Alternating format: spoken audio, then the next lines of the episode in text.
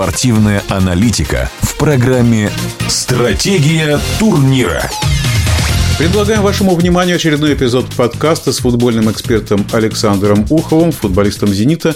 Предстоит 7 августа открыть новый сезон матчем за Суперкубок с «Локомотивом». «Зенит» сезон прошедший и закрывал финалом Кубка России. Соперник – дебютант премьер-лиги «Химки», которые в первом туре чемпионата будут принимать ЦСКА. С обсуждения «Химок», как они играли против «Зенита», мы и начали разговор сказать, что Химки сыграли лучшую свою игру, я не могу. Автобуса не было, но было две маршрутки стояли. И вот э, одна из них в самом-самом конце убежала, подъехала, попала в штангу. Даже если бы забили, то, я думаю, в дополнительное время, как говорят в Англии, в экстра тайм счет был бы экстра. Там бы тогда Зенит бы просто камня на камне не оставил, потому что в конце матча даже было видно, что и Химки подсели чуть-чуть.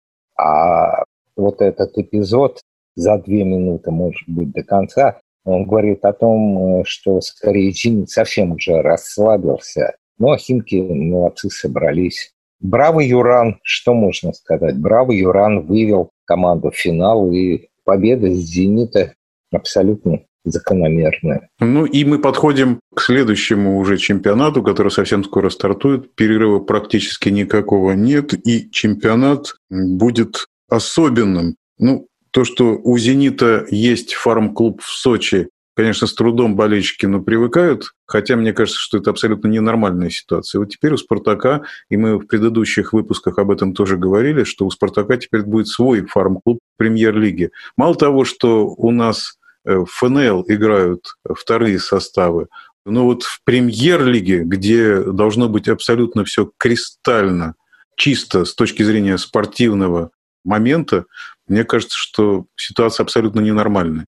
Да, конечно, согласен. Абсолютно ненормальная ситуация. Взять хотя бы английский э, футбол в целом. Там запрещено хозяевам одного клуба иметь в этой же лиге другую команду. Причем это касается всех абсолютно четырех лиг английского профессионального футбола. Даже если ты будешь чемпионшип по нашему ФНЛ, тоже нельзя. То есть вы можете владеть э, двумя, тремя, четырьмя командами, но они должны играть в разных лигах. И это же в европейских кубках представить себе, что в Лиге чемпионов один хозяин, предположим, мы имеем команду из Франции, команду из Италии, и они играют в одном турнире, тоже нельзя. Один из них должен быть из этого турнира исключен. А скажите, а где у нас э, официально прописано, что Сочи – это фарм-клуб «Зенита», а Химки – фарм-клуб «Спартака»? Нигде этого нет. Это только мы с вами говорим.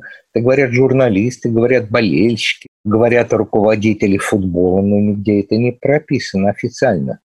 Поэтому Сочи и Химки имеют право на то, чтобы играть. Хотя все все понимают.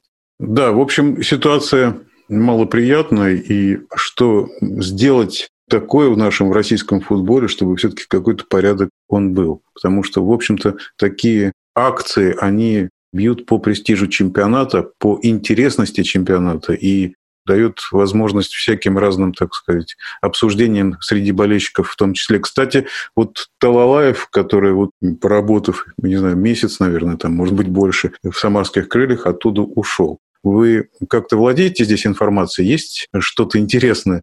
Интересно то, что он ушел в Ахмат.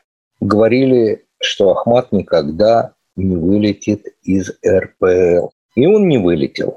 Но игрой-то Ахмата многие были недовольны.